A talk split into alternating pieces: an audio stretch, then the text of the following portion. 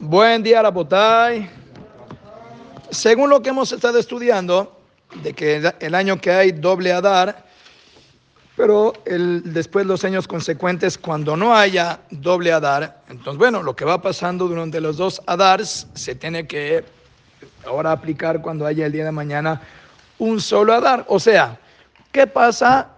Hoy estamos en hebreo a 3 de Adar primero, ¿no?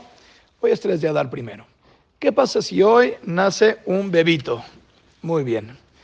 ¿Qué pasa si el mes que entra nace otro bebito? Pero ¿sabes qué día? Ese bebito nace el 2 de Adar Sheni. Entonces, este bebito que nació hoy nació 3 de Adar. El bebito que va a nacer dentro de 30 días va a nacer el 2 de Adar. Entonces, en 13 años, cuando nos invitan al bar mitzvah, ¿quién va a ser bar mitzvah? ¿Quién se va a convertir en un gadol? Primero, el que nació dentro de un mes, que si el otro le dice, tú qué te, ¿cómo te atreves a hacer tu bar mitzvah si yo te llevo 30 días de edad? Y sin embargo, para nosotros todo lo que determina no es la madurez que pasa en los 13 años exactos, todo depende de la fecha del nacimiento. Entonces va a ser algo increíble. Bemet va a ser su bar mitzvah, el niño que está más chico, el que nació 30 días después.